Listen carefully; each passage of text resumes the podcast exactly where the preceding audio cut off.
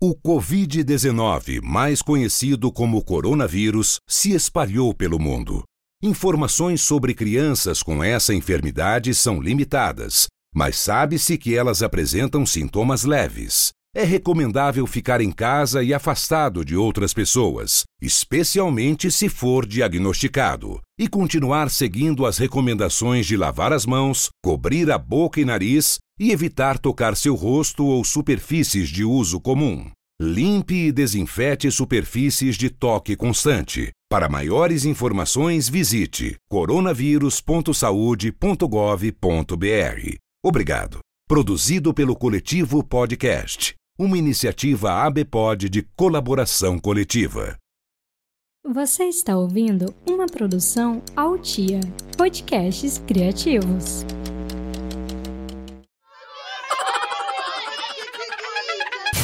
Ei, cadê a mãe dessa criança?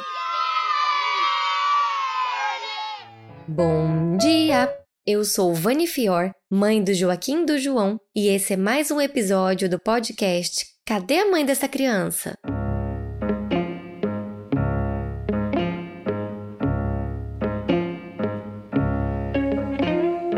Hoje é o dia do nosso bate-papo. Quem acompanha o podcast sabe que depois de três episódios eu faço um bate-papo para a gente aprofundar no tema desses episódios. E sempre trago uma especialista de alguma área que possa nos trazer uma visão mais aprofundada do tema. Normalmente eu trago uma convidada mãe e uma convidada especialista, mas dessa vez eu não consegui trazer só duas convidadas e trouxe três. É porque eu não consigo convidar uma e não convidar as outras duas. Como elas mesmo se definem, elas são três profissionais ligadas pela paixão à saúde da mulher e pelo amor incondicional à maternidade e criaram um espaço de conexão chamado Entre Mães. Então vamos conhecê-las melhor. É, se apresenta pra gente, Juliana. Primeiro, Maniele, gostaria de agradecer a oportunidade de estar aqui falando sobre esse assunto que a gente tanto ama. Meu nome é Juliana Abrão, eu sou médica, ginecologista e obstetra. Também sou mãe de uma princesa, Alice, de dois aninhos.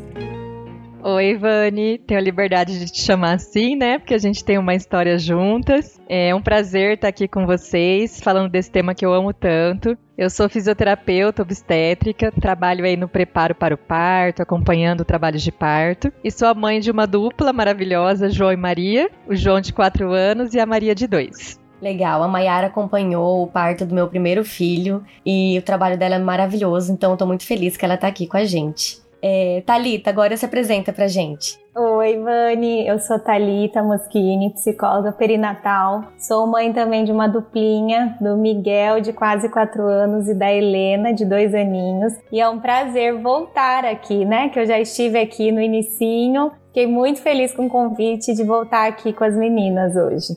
Então, a Talita participou do primeiro episódio de bate-papo nosso, que foi o episódio 4. É, então é super legal ter ela de volta aqui. E de lá para cá, é, elas fundaram esse Entre Mães, um espaço super interessante. Eu queria que vocês falassem um pouquinho sobre isso. O Entre Mães, na verdade, ele surgiu, eu sempre falo que ele surgiu pra gente de forma despretensiosa mesmo. A gente já trabalhava, né, cada uma fazendo o seu papel aí na área da, da saúde da mulher, mexendo principalmente com as gestantes, com as recém-mães. E o nosso caminho foi se cruzando de acordo com o passar dos anos e da nossa, da nossa profissão.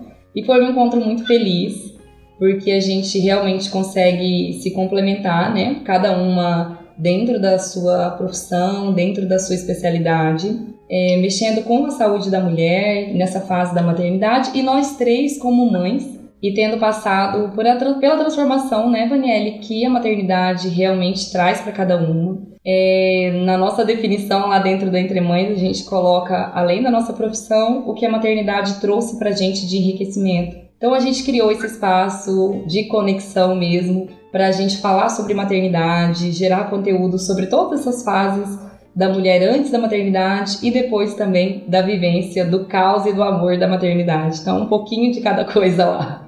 Legal, então quem quiser conhecer mais sobre o Entre Mães é só olhar lá no Instagram, Entre Mães MT de Mato Grosso, né? Isso. Então vamos começar nosso, o nosso episódio, gente?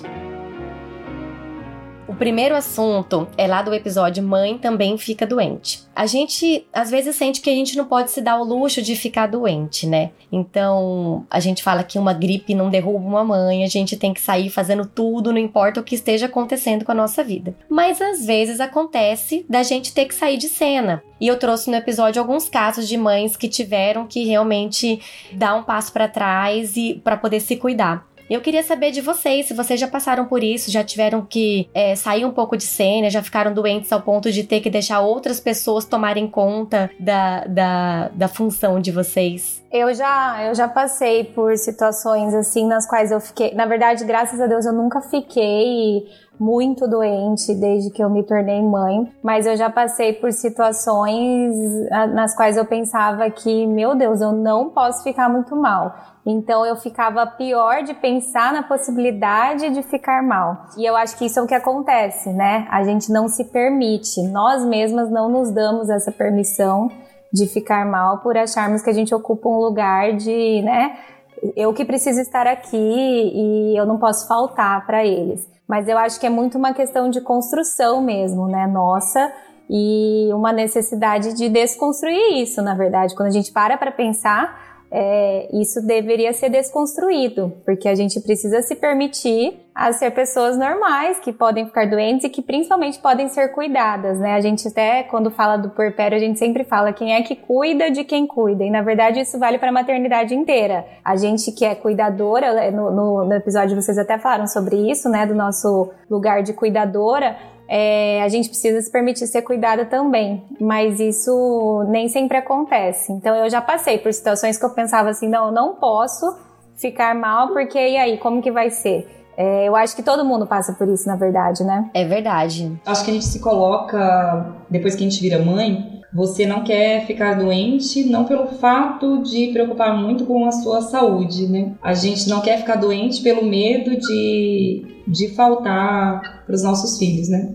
E nesse contexto que a gente está vivendo agora, né, Vaniela, isso vem muito muito presente, assim, o medo não dá só em si da, de ficar doente, mas de faltar para os nossos filhos. Eu, como obstetra, eu sempre tenho que deixar, às vezes, minha filha por conta de fazer assistência mesmo, né, aos partos, aos, aos trabalhos de parto. Então, desde que a minha neném nasceu, eu sempre pensava, ela tem que conseguir ficar bem sem mim, ela tem que conseguir ficar bem sem mim. Apesar de ter essa coisa de não querer é, aceitar ajuda, né, no começo, mas sempre pensando em deixar que ela tivesse alguma, um, certo ponto de autonomia e que ela conseguisse. Se ela tivesse ficar sem mim à noite, que ela conseguisse dormir com outra pessoa. Se eu passar o dia todo fora, quando chegar no final do dia que ela estivesse bem. Então eu sempre tive essa preocupação de gerar uma autonomia nela que ela pudesse ficar sem, é, bem sem mim também, assim, por conta da minha, da minha profissão. E às vezes as mães têm um pouco de dificuldade em aceitar que a criança fique bem também com, com outra pessoa, né? Então, às vezes é o que a Thalita falou, a gente tem que exercitar essa coisa da gente conseguir entregar, conseguir ter ajuda, conseguir deixar que outra pessoa assuma também as funções dentro da maternidade, né? Ô Ju, isso é uma característica, eu acho que é nossa, e aí eu compreendo o que você fala, porque quando vocês começaram a falar aí sobre. Eu nunca parei para pensar nisso, de eu precisar às vezes ficar doente, porque é uma coisa que realmente eu não me permito. Já passei por episódios, por exemplo, de febre, de alguma coisa, e mesmo ali, às vezes tá morrendo por dentro, mas estava ali com ele. Mas muito facilmente eu consigo deixá-los assim com o meu marido, com uma rede de apoio para ir acompanhar um trabalho de parto, por exemplo. Porque é como se a missão fosse maior, né? Tem uma família nascendo que precisa, né, da minha presença para ajudar, e isso não me deixa com culpa, né? Então os meus também desde pequenininhos ficavam mas é como se eu não pudesse, assim, eu posso sair para acompanhar uma família, mas eu não posso me ausentar por mim, por uma necessidade minha, né? É muito engraçado isso, né? Eu não tinha parado para pensar dessa maneira. É, a gente realmente não se permite, porque às vezes a gente fica com aquela sensação de que eu poderia ter feito mais, eu poderia ter me esforçado mais para não ter ficado doente, para não precisar de ajuda, e, e às vezes a gente nem precisa estar doente para ter esse tempo, né? A gente merece ter um tempo pra gente, não precisa esperar precisar, né? Eu trouxe aqui um, um, um, áudio de uma ouvinte que participou do episódio sobre mãe também. Na verdade, ela participou do episódio sobre partos na pandemia. É a Fabiela que contou sobre o parto domiciliar que ela fez. E enquanto ela estava mandando esse áudio para mim, falando sobre o parto dela, que foi um parto em casa, tranquilo, no meio da pandemia, enquanto estava tudo rolando lá fora, ela em casa, tal, segura, longe do coronavírus. Ela contou isso para mim enquanto ela estava no hospital porque dois meses depois do parto, ela teve um problema e precisou fazer um procedimento no hospital. Então, você vê mesmo uma pessoa que teve toda a preocupação para fazer tudo bonitinho para não ir pro hospital, acabou tendo que ir depois. E aí ela mandou um áudio pra gente contando como foi ter que ir pro hospital, ter que sair um pouco de cena com um bebê tão pequenininho, né? Eu vou colocar o áudio aqui para vocês ouvirem. Como a gente não tem controle de tudo na vida, eu precisei fazer um procedimento e ser internada meio que às pressas. E, e eu me vi completamente sem chão depois de ter ficado em casa, né, no meu parto. Nesse momento eu já não fugia do meu controle, eu não tinha como ficar em casa, eu precisava ir para o hospital. Meu bebê tinha só dois meses e foi muito difícil para mim. Bateu um desespero, medo, um mix, uma angústia, é, um mix de emoções. Eu não sabia muito bem o que fazer, se eu deixava ele em casa, se eu levava ele comigo. E graças a Deus, aqui em São José do Rio Preto, existe um hospital que acolheu a gente, eu e o bebê, um hospital maternidade, o HCM. Então a gente ficou num quarto isolado eu não pude receber visita da família, nem do meu marido. Eu optei pela minha irmã ficar comigo, porque o acompanhante, por conta do Covid, não pode ser alternado, né? Então a minha irmã ficou comigo porque meu marido precisava trabalhar. E graças a Deus o Jonas pôde ficar em isolamento comigo, que foi o que me deixou mais tranquila. Mas isso tudo me fez parar para refletir que as coisas às vezes não saem como a gente sempre sonhou e que tá tudo bem, né? Eu precisava cuidar de mim e depois que a gente se torna mãe, a gente pensa é até na em cuidar de nós para a gente estar tá bem para o nosso filho, né? Se fosse num outro momento, talvez eu não, não teria tantas preocupações com a minha saúde como eu tive nesse momento, sabendo que eu tenho um serzinho completamente dependente de mim. Então foi uma experiência assim muito difícil. É difícil de não poder estar com meu marido durante essa semana, estar no hospital. É, a gente, querendo ou não, por mais que a gente tá no isolamento, a gente tem medo, né? Mas graças a Deus deu tudo certo, eu tô bem e já passou.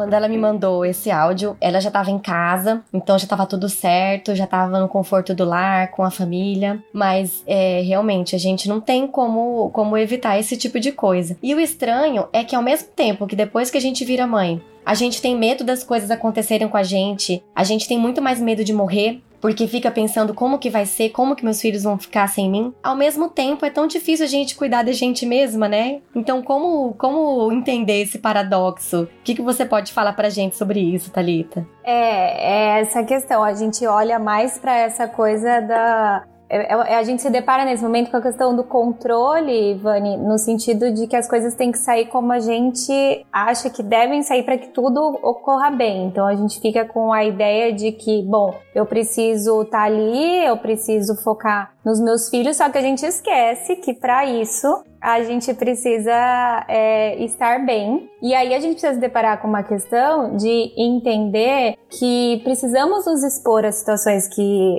nas quais a gente não está com controle. E achei super interessante a Ju e a, e a Mayara falarem sobre a, o que a, a profissão delas proporciona para elas nesse sentido, porque no caso delas, elas se expõem a isso é, de uma forma assim, né, até natural, porque a profissão é, exige isso delas e elas podem constatar, puderam constatar desde que tiveram filhos, que as coisas funcionam normalmente, né? Então, coisa que a gente às vezes não vive, quem não tem que se expor a situações como essa, de ter que deixar filhos para trabalhar e tal, é, dessa forma como elas, né? Saindo de madrugada, em momentos atípicos, como finais de semana e tal, a gente acaba não vivendo. Então, a gente não se permite enxergar isso, é constatar isso de perto, né? E da mesma forma também a gente acaba não se permitindo se ausentar, às vezes, para se cuidar. E aí a gente não constata isso também. Então é um movimento necessário para uma reflexão mesmo. Eu acho que é importante a gente falar disso aqui para a gente parar para refletir. Nossa, é verdade. Eu preciso testar. Vou testar. Eu, eu me eu sair um pouquinho de cena para me cuidar. Eu é, deixar um pouquinho nas mãos de outras pessoas para eu poder me cuidar. Para quando precisar de fato algo que saia do controle, como no episódio vocês conversaram, acho que o exemplo até da Ellen que participou comigo lá naquele bate-papo, né? Que ela teve que ir para UTI com a bebê com três dias. Então foi algo completamente inesperado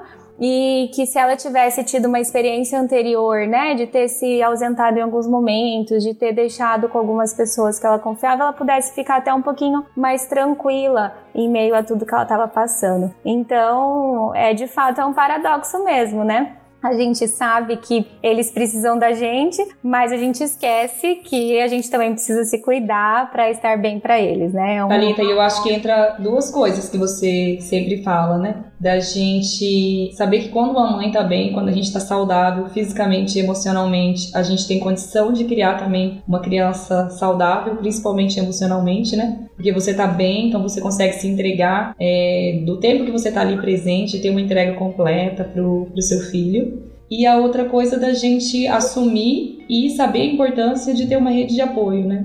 Que às vezes a rede de apoio pode ser a família ou pode ser algum funcionário, mas de você criar essa rede de apoio de acordo com a demanda, de acordo com as coisas que você tem necessidade de fazer, né? Um trabalho, ou às vezes para se cuidar mesmo. Então a importância dessas duas coisas, entender que a gente tem que estar bem, é, para a gente criar filhos saudáveis, a gente precisa estar saudável e entender que a gente precisa também assumir e pedir ajuda, né? E eu acho que quando a gente está bem psicologicamente, quando a gente aceita ajuda, a gente consegue lidar melhor com a culpa que a gente sempre anda ali atrelada com a, com a maternidade. É, eu até ia fazer uma, uma pergunta que eu acho que vocês já responderam. Tem uma ouvinte que participou já do, do podcast também, ela fez um relato super legal no episódio 8 sobre o puerpério. É, o nome dela é Naterça, é uma grande amiga minha também. Ela tem esclerose múltipla e ela tem uma filhinha de 5 meses. E ela falou para mim, eu fiz uma pergunta no podcast sobre é, se você se permite dar o luxo, às vezes, de ficar doente, né? E ela falou que ela, depois que a filha filha dela nasceu, ela morre de medo de ter uma crise.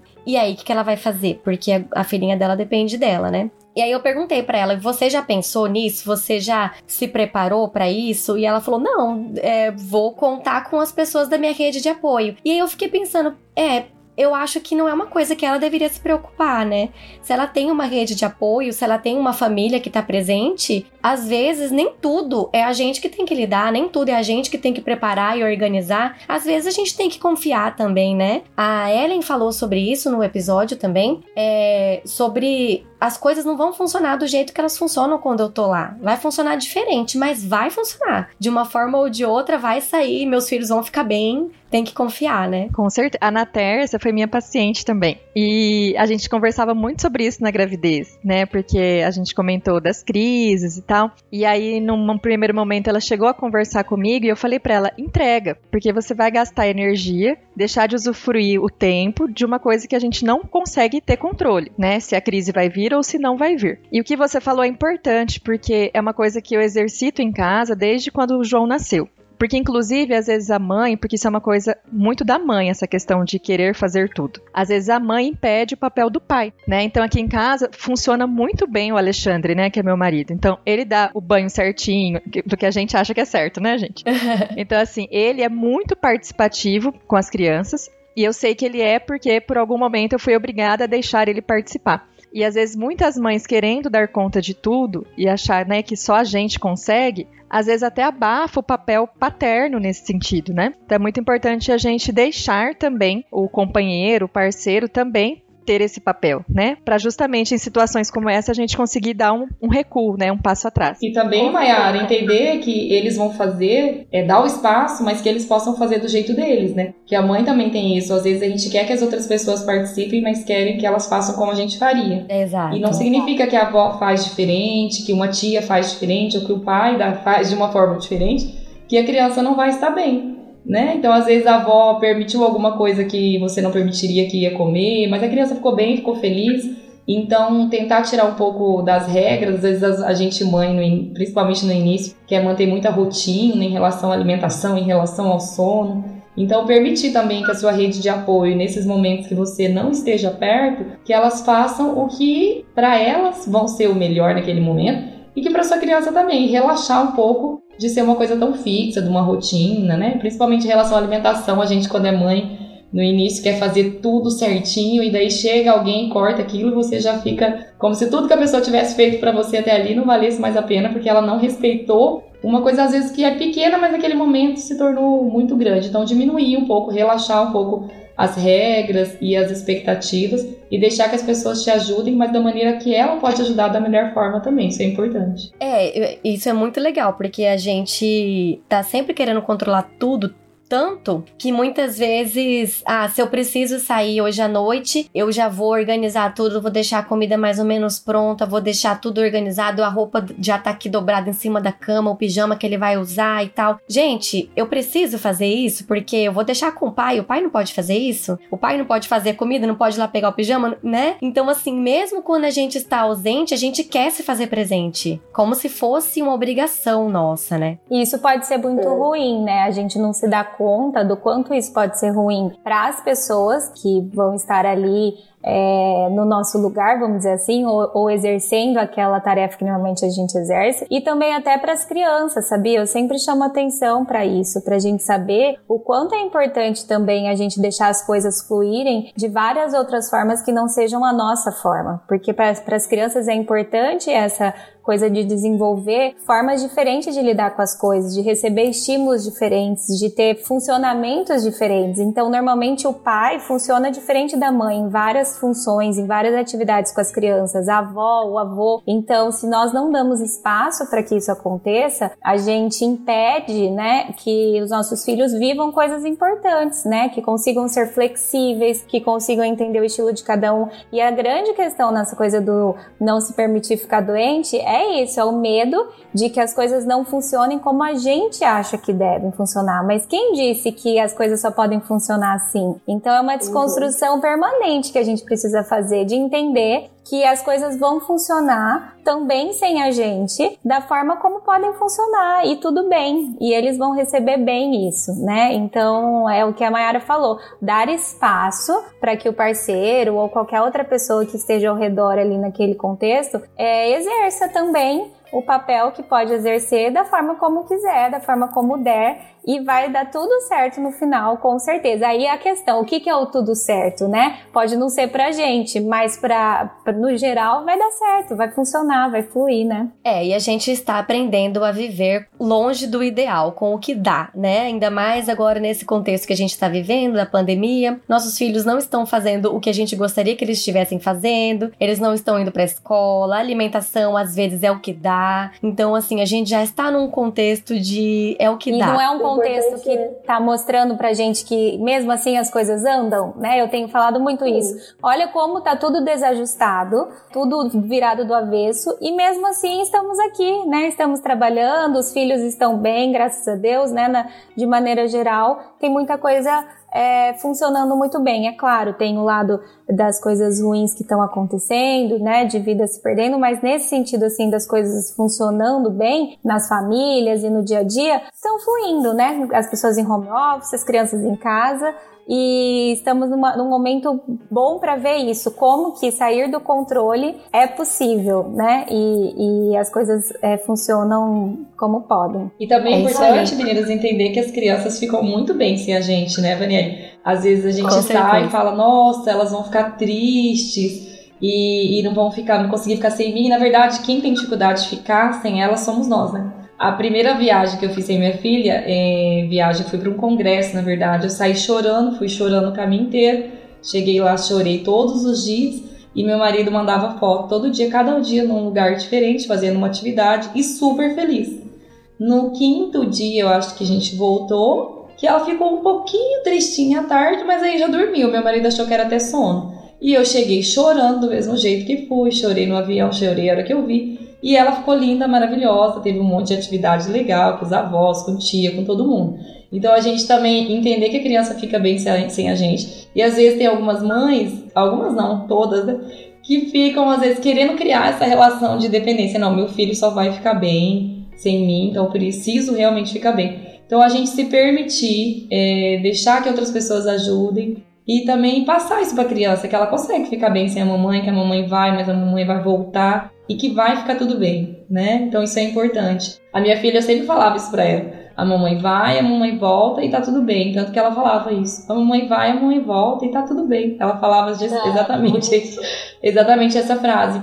Por entender que pela minha profissão, várias vezes eu vou ter que sair e que eu vou voltar e que ela precisa ficar bem, ficar bem sem mim. Então isso é importante a gente exercitar e passar para as nossas crianças também, né? Sim, com certeza. E o próximo assunto é muito bom de conversar também. Inclusive, eu ia chamar a Mayara para falar com a gente no episódio e preferi deixar para o bate-papo. Falei, eu acho que vai ser mais interessante trazer nesse contexto com as outras profissionais junto também, que é o sexo depois que a gente tem filho. Muitas pessoas relatam muita dificuldade para voltar a fazer sexo, quase sempre é por questões psicológicas, quase sempre é medo, falta de libido. Eu falei bastante sobre isso no episódio e indiquei até um episódio também do podcast da doutora Alessandra, que também falou sobre isso, que eu achei muito interessante. Mas eu queria ouvir da Mayara quais são as questões físicas que podem atrapalhar uma mulher a voltar a ter relação sexual depois dos filhos? Vânia, esse é um assunto que aí vai dar muito assunto aqui, né? Na verdade, a gente tem uma dificuldade do retorno. Vamos pensar na mulher que teve um parto vaginal. As questões relacionadas ao assoalho pélvico é, muitas vezes interferem realmente ali no período do puerpério. Então vamos pensar nas mulheres que tiveram alguma lesão em relação ao assoalho pélvico. Por muito tempo, a gente teve o mito social que a mulher que teve um parto vaginal, consequentemente, ela vai ter uma relação sexual difícil, né, a questão de muitas mulheres desistirem do parto por acharem, né, que vai ter alguma mudança no canal vaginal por ter passado um bebê ali. E é importante que as mulheres saibam que existe o recurso da fisioterapia pélvica. Né, que a gente tem o recurso de avaliar essa musculatura, de treinar esse músculo, caso isso seja motivo de insegurança para esse retorno.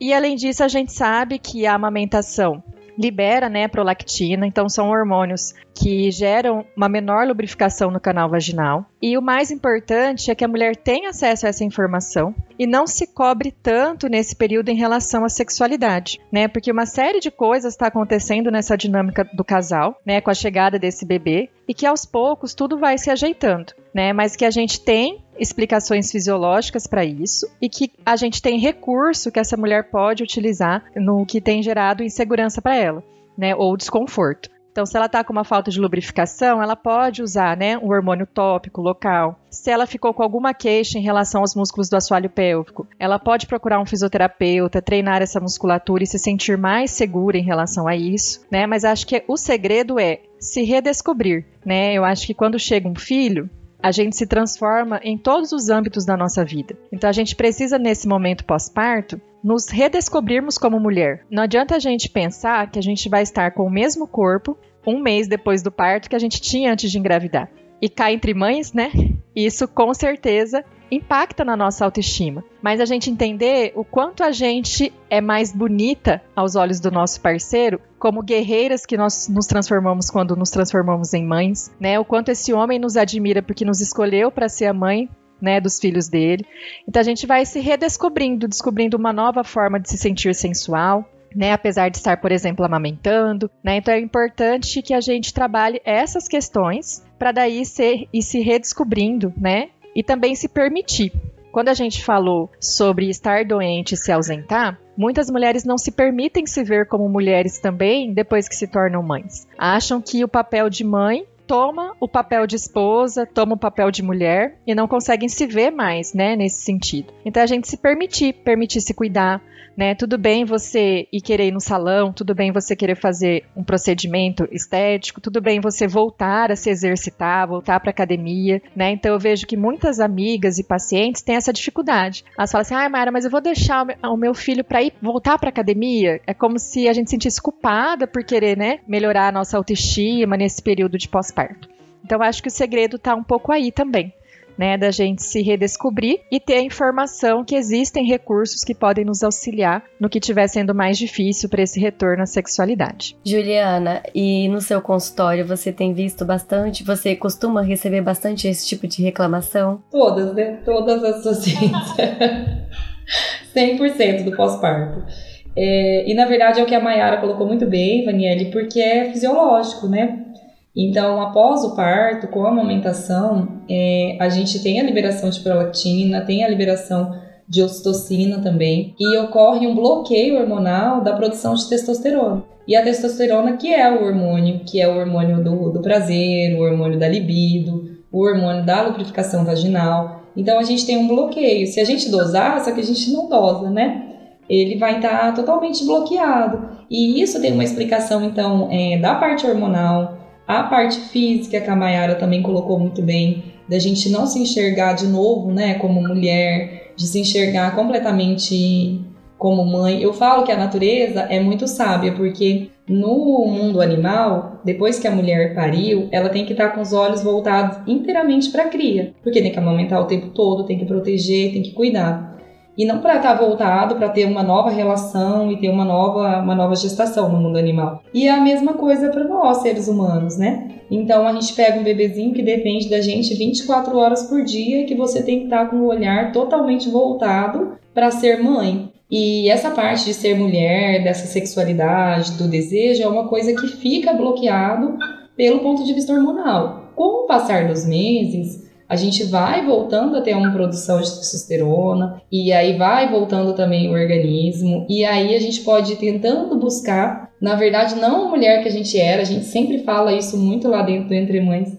A gente, na verdade, vai fazer o resgate de uma nova mulher, uma nova mulher que vai surgir, de uma nova sexualidade, um novo ritmo também entre o casal. E a gente sempre coloca, depois eu vou passar a palavra para a Thalita também que fala muito bem sobre isso, que o homem também vai se transformar. E quando o casal está se transformando junto, quando os dois estão ali, cada um exercendo o seu papel dentro da, da maternidade, da paternidade, as mudanças são para os dois. Então, não é que a vida sexual vai ser pior ou melhor, mas vai ser diferente para cada casal depois da, da chegada do filho. Porque além da parte hormonal, tem todas as outras coisas que a gente sempre discute, que vocês discutem a troca da rotina, a privação do sono, todas as outras funções que a gente acaba acumulando e que sobrecarrega a mulher. A Thalita fala é, uma questão que eu sempre gosto que ela fala também, que eu quero que ela fale aqui depois, que é da gente fazer, é, primeiro dar esse tempo mesmo para resgatar essa mulher, e depois a questão de ter um olhar, uma atitude ativa em relação a isso. Então eu vou passar a palavra para a Thalita falar um pouquinho desse retorno da sexualidade? É, eu acho que é isso. A gente passa por essa transformação, transformação em relação a tudo, né? Adquirimos novos papéis, adquirimos novas identidades e o sexo não tem como passar batido nisso, principalmente porque se formos olhar é, nesse processo todo há uma grande doação dessa mulher, né, para o processo e para esse bebê que chega. E se formos ver uma doação muito grande do próprio corpo, primeiro com esse bebê dentro da gente. Então é parte do corpo mesmo. E depois, é, no caso da amamentação, né? Além de doar tempo, de doar tudo que a gente tem, a gente doa também nosso corpo, né? É o seio, é a nossa energia, é o alimento para aquele bebê. Então, é muito complicado a mulher ficar nesse lugar de cobrança em relação a essa questão do sexo nesse início. Eu acho que a gente tem que cuidar com esses dois lados, esses dois extremos. O primeiro extremo é a cobrança nesse inicinho, é a gente não se permitir enxergar todo esse processo do foco no bebê e do desfoque do, do, da parte sexual e tudo mais como normal. A gente precisa enxergar isso como normal e para isso não tem regra de tempo, não dá pra gente considerar que ah, com 35 dias acabou, agora você tem que focar na outra parte. Isso é de cada um, a gente conversa muito sobre isso, a gente discute muito sobre isso, como é importante dar esse tempo, né? Dessa reconstrução, não só física como, como também emocional, tanto para essa mulher quanto para esse homem, né? Para o casal. Então é entender é, se, quando é que chegou a hora, né? De eu começar a lembrar, né? Ah, tô tendo minhas vontades, tô, tô querendo retomar minha vida. Isso vai acontecer, isso deve acontecer,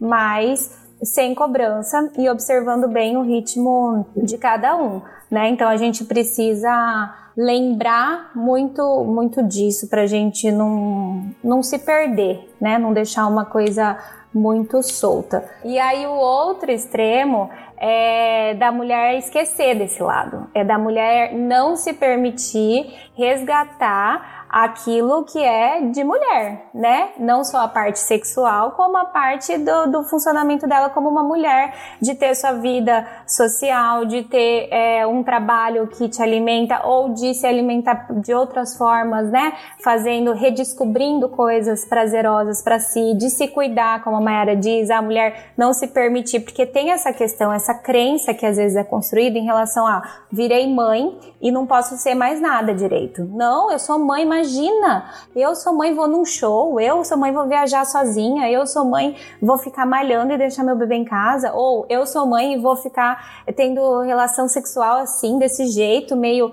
né, em qualquer lugar, porque eu, eu converso muito isso com, com as minhas pacientes, tem paciente que fala, eu me sinto é, como se eu estivesse fazendo algo errado, Talita, quando eu tô tendo uma relação sexual. Meu filho tá no quarto ao lado, ou meu marido quis alguma coisa quando a gente tava na sala, como assim? Meio aos brinquedos. Por quê? Porque a gente não se permite, né? Nesses casos, é, é sinal de que a mulher não tá se permitindo é, viver aquilo que é dela e que ela esqueceu, né? Porque isso é nossa essência. Então, quando a Ju fala de resgate da identidade, é, eu sempre falo que é uma soma do que a gente era, é, na verdade, porque a gente tem coisas da nossa essência, do que a gente sempre foi, que não se perde com a maternidade, com gravidez, com chegada de bebê, somado ao que a gente se torna, porque é impossível alguém passar ileso por esse processo. Então a gente se torna é, muitas coisas novas. E aí, aí sim vai restabelecer, né? Vai, vai, vai nascer uma identidade nova de uma mulher super interessante, de uma mulher forte e com várias características que tinham e que adquiriu. Então tem que tomar cuidado também com esse outro extremo, da gente não se permitir anular e isso é um processo, aí a Ju fala do que eu digo sobre a questão da, do, nosso, do nosso lado ativo nesse sentido, é no sentido de, bom, eu preciso pensar que de forma é, voluntária eu vou ter que fazer isso, consciente, porque não vai ser no automático, né? Eu acho que, não sei o que vocês vão dizer sobre isso, mas o que eu mais vejo, o que aconteceu comigo, é que teve que ser algo meio consciente de eu parar pra pensar e falar, nossa, eu preciso voltar a, né, a ter contato comigo mesma, porque a gente se perde de si. Tem hora que a gente se pergunta, cadê eu que estava aqui? Quem sou eu agora? Então a gente de forma consciente precisa resgatar. E aí vem os elementos importantes para isso. Eu acho assim que a gente quer querer, mas não quer. Então assim, eu sentia isso, eu sentia, meu Deus, eu queria muito sentir libido. Eu queria muito sentir vontade de fazer algo, mas eu não estou sentindo essa vontade. Eu não quero me forçar. Mas eu acho assim que também vem da gente tentar incluir o sexo no nosso dia a dia como uma coisa normal. É normal pensar em sexo, é normal querer e às vezes a gente afasta isso porque você tá o dia inteiro lidando com fralda, com cocô, com amamentação, e às vezes você afasta o sexo do seu pensamento no dia a dia, né? E ainda tem a cobrança do marido, porque muitas mulheres acabam voltando a fazer sexo no momento em que elas não estão preparadas para isso por cobrança do marido. E na verdade, se o marido também estivesse envolvido no, em todo o procedimento ali, se ele realmente estivesse participando, talvez ele não estivesse cobrando tanto, porque ele também se tornou pai, ele também tá com a cabeça dele voltada a outras coisas. Então, eu acho que é normal o sexo ficar um pouco afastado por um tempo dos, da cabeça dos dois, né? Até uma ouvinte que falou no episódio, né? Ela falou que o marido dela dizia, mas eu também não tô pensando em sexo. Porque ele também estava envolvido naquilo, né? Então, eu acho que é uma coisa que o casal pode trabalhar junto, né? Não, não no sentido de forçar a barra, mas de conversar mais sobre isso, de falar, falar até sobre as dificuldades de peito aberto, sabe? Acho que não tem vergonha nenhuma em dizer, olha, eu não tô sentindo vontade, eu tô com dificuldade, vamos conversar, vamos tentar se acertar, né? Porque pode também não ser um problema só da mulher, mas ser um problema do casal, né? É, você falou uma coisa fundamental dessa coisa do, do em relação ao casal, é desse envolvimento de ambos ambos nesse processo todo prévio e depois posterior à chegada do bebê. E a gente bate muito nessa tecla do quanto é importante todo esse, esse envolvimento é, dos dois com, na busca de informação, no entendimento de como as coisas são, do que pode acontecer, porque daí entra muito nisso. Se tem, se é um casal que está conectado, que está bem informado em relação a todo o processo e a tudo que pode acontecer com a mulher, na parte hormonal, com o casal em si, e em cima de todas essas transformações, fica muito mais leve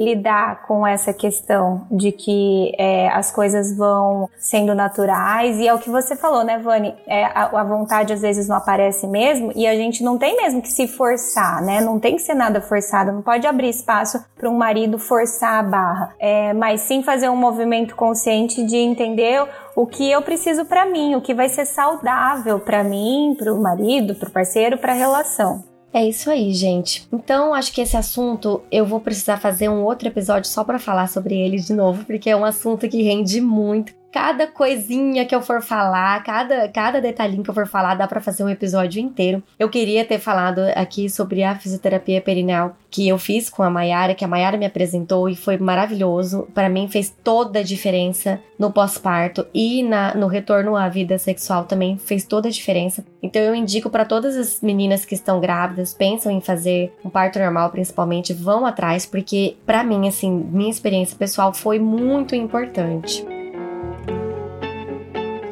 Vamos partir para o último assunto, que é gravidez e parto em tempos de pandemia. Inclusive, muitas gravidezes eu estou recebendo assim, cada dia uma amiga diferente que tá grávida. O pessoal tá muito animado nessa época de pandemia. O pessoal tá em casa, né? Muito tempo ali, acaba aproveitando para procriar, né? E eu queria saber é, o que, que, mudou na profissão de vocês agora com a pandemia. Como que tá sendo é, para Maiara o acompanhamento, é, a Juliana, como que estão sendo os partos? O que, que mudou na profissão de vocês? É, na verdade, a gente prestar essa assistência nesse momento, falando como profissional, eu precisei muito me reinventar profissionalmente, ressignificar o meu papel, né, com essa paciente, porque ninguém planeja engravidar, né? E ninguém sonha em viver esse momento que é tão pleno da maternidade com o mundo passando por uma pandemia. Só que, como a gente conversou anteriormente, as coisas na maioria das vezes não estão sob o nosso controle, né? Então, muitas mulheres já estavam com tudo organizado para engravidar, seguiram, né, sem prevenção e engravidaram no meio da pandemia. E muitas estavam vivendo aquela gravidez dos sonhos e de repente surgiu o COVID-19 no meio, né, ali dessa fase plena da gestação. E eu até contei numa live que eu fiz com a Ju que para mim eu consegui entender o que as pacientes passavam nesse momento, porque na minha primeira gestação eu tive o diagnóstico de Zika, né? Então assim, eu planejei a gravidez do João, né, é, no melhor momento que eu achava que estava o meu casamento, na minha vida, vida, a gente queria muito. E aí, de repente, eu tive o diagnóstico, começou a surgir a zika, né? A relação com a microcefalia. Então, tudo isso gerou um sentimento de frustração, né? Porque eu não esperava que isso fosse acontecer quando eu estivesse grávida. E penso que é assim que a maioria das mulheres podem se sentir, um pouco frustradas com esse tão sonhado, né, bebê, com essa sonhada gestação, e aí a gente ter esse momento de pandemia. E aí eu consegui entender melhor o que essas mulheres passavam. E entendo que profissionalmente elas precisavam do meu preparo físico, né? Você falou aí do preparo perineal, que foi importante para você, enfim. Mas ao mesmo tempo, eu estou trabalhando muito com elas essa parte emocional, porque a gente sabe que o parto, especialmente o parto vaginal, ele envolve um preparo emocional, uma entrega, e a gente tem trabalhado isso nas sessões também, né, a parte emocional não tem como a gente desvincular nesse momento, né, fazer apenas um preparo físico. Eu nunca fiz só um preparo físico, mas agora nas sessões a abordagem emocional tem sido muito maior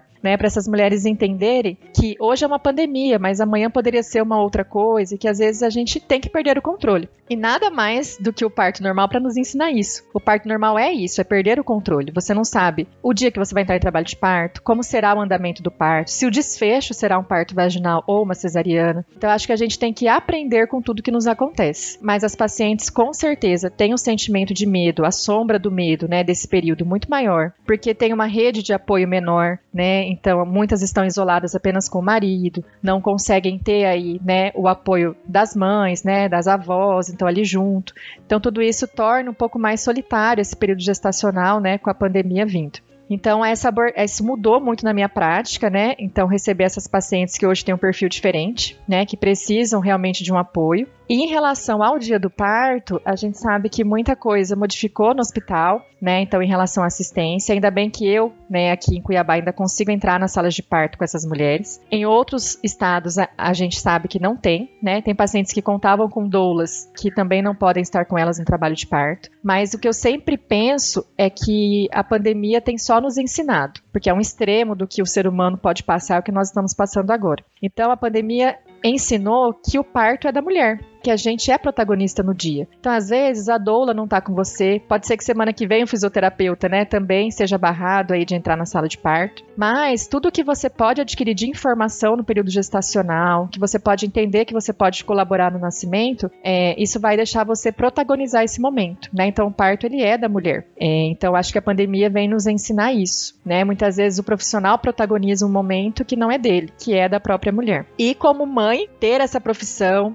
a gente sabe que a gente está mais exposta por estarmos no ambiente hospitalar. Esses dias eu fiz um parto com uma obstetra que não é mãe, e aí eu perguntei para ela assim: você vem pro hospital com medo, né? E ela falou assim: não. Aí ela falou assim: acho que porque eu não sou mãe. Aí eu falei: é verdade. Porque cada vez que eu venho, eu venho com o coração aberto, venho porque eu quero, porque eu quero estar com aquela mulher, quero viver, né, essa história. Sinto que eu faço diferença no trabalho de parto, mas metade do meu coração fica, porque eu não sei se eu vou eu estou mais suscetível porque eu estou dentro do ambiente hospitalar, né? Então, ao mesmo tempo a gente pensa se eu vou levar esse vírus para casa, né? Eu penso nos meus filhos. Então, a pandemia me mostrou que a fisioterapia obstétrica é a minha vocação. Porque apesar de todo medo, eu deixo isso num cantinho do coração e vou, né? Então hoje eu tenho a certeza que eu amo o que eu faço e a pandemia me mostrou isso, porque você estar lá com outra família deixando a tua num momento como esse, ainda correndo o risco de contrair o vírus, né? Me fez ver que é por amor, né? Então a pandemia realmente foi um marco aí na minha trajetória profissional. Que lindo isso, Mayara. É muito lindo. Eu, eu admiro muito a profissão de vocês, das três, por estarem na linha de frente de tudo isso, porque vocês precisam continuar trabalhando, as pessoas precisam de vocês, então é muito bonito mesmo. Juliana, e você lá, o que, que mudou para você? É muito isso que a Mayara falou, a gente andou discutindo já várias, várias vezes sobre tudo isso que a gente está vivendo. E eu acho assim, Daniele, nos momentos de crise, nos momentos de maior crise, são os momentos que a gente, né, como todo mundo, né, como toda a população, tem a chance de, de aprender muita coisa. E eu acho que e, vivenciando isso como profissional primeiro, é, ajudando a gente a entender a nossa verdadeira missão mesmo. Porque a gente, como obstetra, e a, a Mayara também, que faz assistência ao parto, eu também faço assistência ao parto, ao parto normal, é, ao parto vaginal. E no começo de tudo isso, muitas pessoas é, começaram até a questionar, até meu marido, mas como você vai continuar indo para o hospital, ficando lá 10, 12 horas, 20 horas com tudo isso? Então, não é melhor indicar cesárea para esses pacientes e parar de fazer um pouco os partos normais? E, e, é nesse momento, nos momentos em que as coisas ficam difíceis, nos momentos em que todas as pessoas às vezes começam a, a duvidar do que vai ser a melhor opção, é nesse momento que a gente tem que se manter firme, né? Independente é, da, da profissão, assim, mas a gente que lida com o nascimento, que lida com a questão do parto, da mulher gestante, a gente tem que se manter é, firme nessa hora. E assim, Vanieri, eu acho que a pandemia tem exigido muito da gente, não só do nosso conhecimento, mas principalmente da nossa postura de continuar fazendo o que é o melhor para o paciente, o que é o melhor para aquela mulher, o que é o melhor para aquele bebê. E exigindo da gente emocionalmente muito, porque as consultas elas estão passando a ser 10% de conhecimento técnico mesmo, de avaliar um ultrassom, e 90% da parte emocional, de você mostrar para as mulheres que apesar de tudo que elas estão vivenciando, que ainda vale a pena acreditar que essa gestação pode ter memórias boas, que tem coisas bonitas acontecendo em tudo isso, de ela ter a oportunidade mesmo de parar um pouco o trabalho, de se conectar com o bebê, que ela pode se preparar mesmo estando em casa, que ela tem a oportunidade, às vezes, de resgatar algumas coisas do casamento que com a correria a gente não consegue. Que ela deve continuar acreditando no parto que ela sempre sonhou. Mostrar para ela que, mesmo no meio dessa pandemia, com esse vírus, um parto fisiológico pode né, ser melhor para ela se ela tiver condição e o bebê também tiver condição para isso. Então, tudo isso assim tem ensinado muito pra gente mas principalmente para gente que atua com profissional, que atuam com mulheres, que atuam com pessoas, a gente, além de aprender, está exigindo da gente manter mesmo, resgatar e, e, firmar a nossa missão, nosso propósito na função que, que a gente exerce. E entender também o tamanho da nossa importância e da nossa responsabilidade em tudo isso.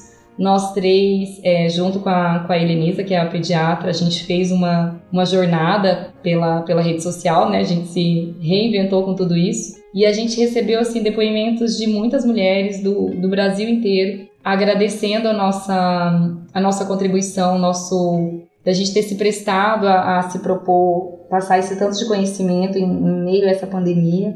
E aí a gente percebeu também como as pessoas estão é, estão sedentas, né, Vanielle, de, de segurança, tá todo mundo ansioso. É, e o nosso papel, a nossa importância nesse momento, assim, tá sendo difícil, mas está sendo gratificante também saber do tamanho da nossa importância e o quanto a nossa assistência está fazendo diferença, não só para quem está junto com a gente, mas para quem está consumindo os nossos conteúdos e as nossas informações também. Com certeza, eu acredito que o trabalho da Talita tenha aumentado bastante também, né, nesses tempos de pandemia, porque assim, eu percebo que eu, eu tenho lidado com sintomas de ansiedade muito mais frequentemente do que eu tinha antes. E eu tenho visto várias amigas minhas reclamando. Inclusive, a gente até criou meio que um meme, assim, no nosso grupo das amigas, que é, é Covid ou é ansiedade? Porque começam os sintomas e aí não sabe, é, meu Deus, será que eu tô com Covid? Será que eu tô só ansiosa? E então, como é que tá sendo para você, Thalita, acompanhar essas pessoas? É, aumentou muito,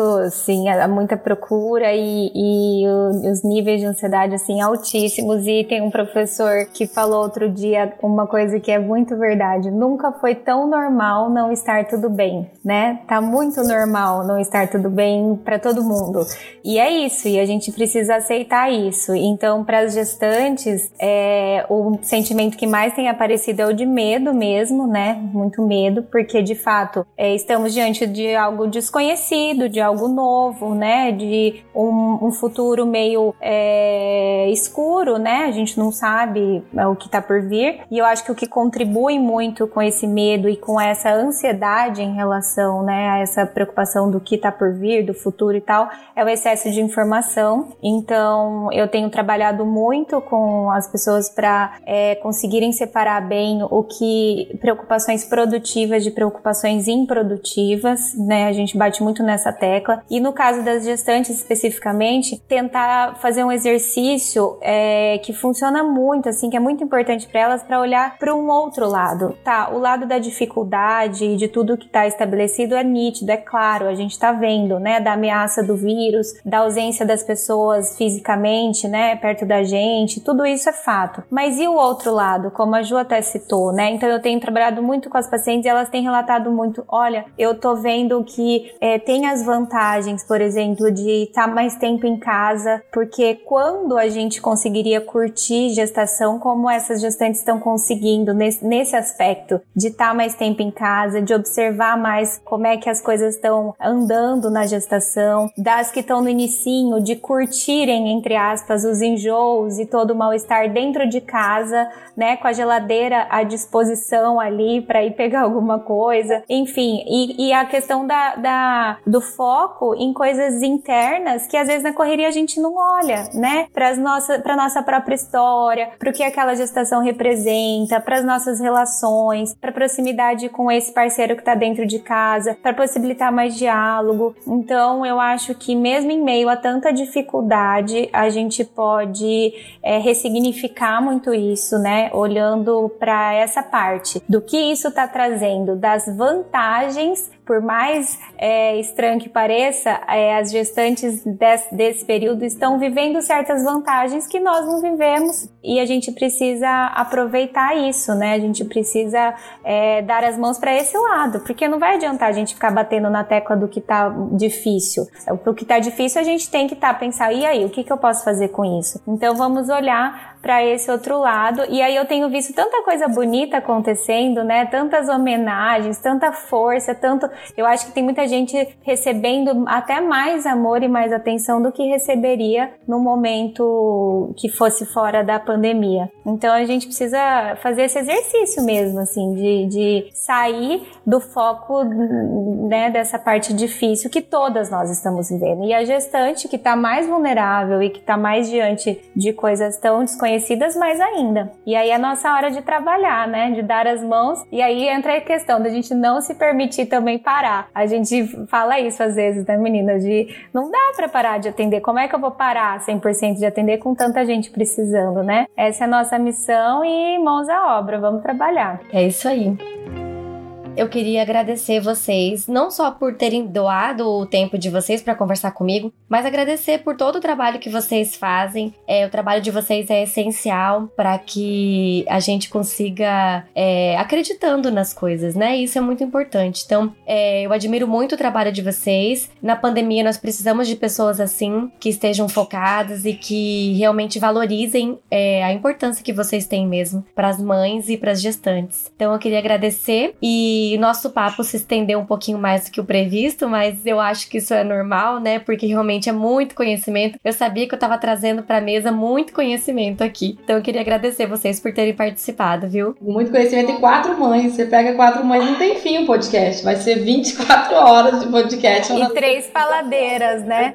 Mas nós que agradecemos e também eu é, parabenizo você por esse trabalho, porque além do trabalho técnico, né, da nossa parte, esse trabalho aí de entrega de conteúdo para mães é fundamental, né, para mulheres. O seu podcast é muito bom, muito maravilhoso e deve ser muito bem consumido por todo mundo. Vale muito a pena. Obrigada, viu? Com certeza. Obrigada, Vani. Obrigada a vocês, meninas. Marielle, obrigada mais uma vez também pelo espaço, né? E dizer que a gente está à disposição também. Aqui já gerou assunto para vários podcasts, se você quiser chamar, e a gente também ter, é, deixar o nosso espaço lá dentro do, do Entre Mães, para você também, né? Dizer que é um canal sempre aberto, porque gerar conteúdo para mães é sempre muito importante, sempre muito gratificante, considerando que a gente também passa pelos mesmos desafios que todos que estão aqui ouvindo a gente, né? Então a gente aprende com outras mães sempre, independente da, da nossa profissão. É isso aí, meninas. Então, beijos e até a próxima.